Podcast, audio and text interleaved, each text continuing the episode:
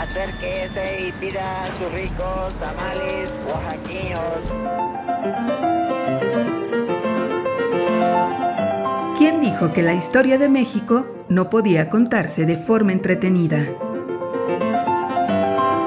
365 días para conocer la historia de México.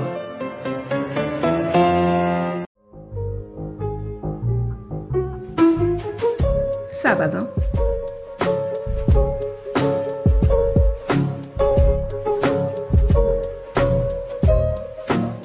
Insólita cotidianidad.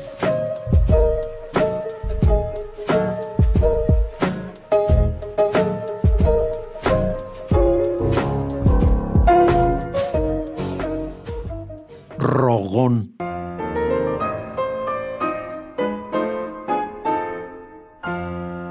En la guerra y el amor todo se vale, dice un conocido refrán popular. Sin embargo, ese extraño sentimiento que puede rendir a cualquiera, no entiende de guerras, hazañas militares o cargos públicos. Ante la pérdida del ser amado, la propia razón pierde sentido. El amor puede hacer dudar a los individuos de hasta las causas más nobles. Seguramente por años, doña Sara Pérez de Madero le guardó un profundo rencor a la patria, y más, y más, cuando su marido murió por ella. Su historia no había sido fácil. Algunos años antes de contraer nupcias en 1903, cierto afán machista y conquistador se apoderó de Madero y decidió poner fin a su noviazgo con la joven de San Juan del Río, amiga de sus hermanas. Mientras Francisco le daba vuelo a la hilacha, Sara estaba sumida en una profunda tristeza. El tiempo le hizo justicia y el destino le puso una dulce venganza en charola de plata. Ya cansado de una vida de disipación y libertinaje, todo un crápula, Madero se dio cuenta que Sara era el amor de su vida y decidió buscarla. Los espíritus le advirtieron que debía purificar su alma, evitando los placeres carnales y que mucho le costaría recuperar el amor perdido. Le señalaron. Tú bien sabes el mal que hiciste a Sarita y es mejor que expíes el mal que has hecho.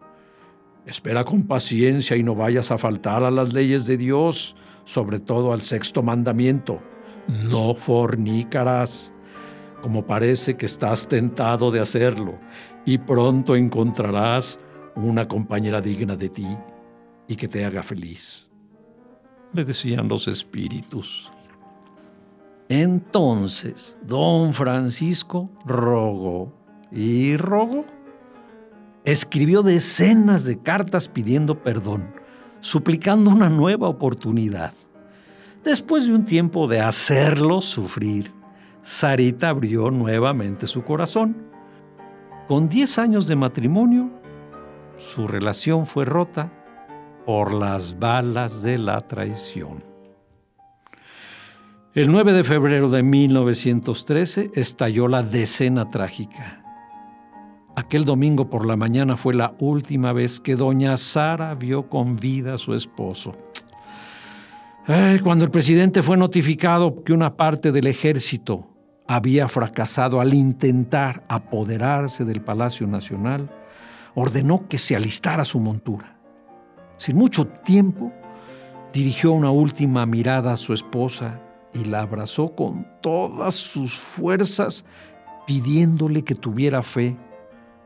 Ay, días después, el 23 de febrero, Sara supo del asesinato de su, de su amado Panchito. Te aseguro, cielo mío, había escrito Madero años atrás, que muy pronto terminará esta situación y podrás disfrutar de esa dicha sin mezcla alguna que crees no encontrarás nunca. Ya has tenido tus temporadas felices, pero te aseguro que después de esta ruda prueba por la que pasamos, días llenos de ventura nos esperan, sin nubes, sin nubes que turben nuestra felicidad. La historia, la historia dijo otra cosa. La insólita cotidianidad.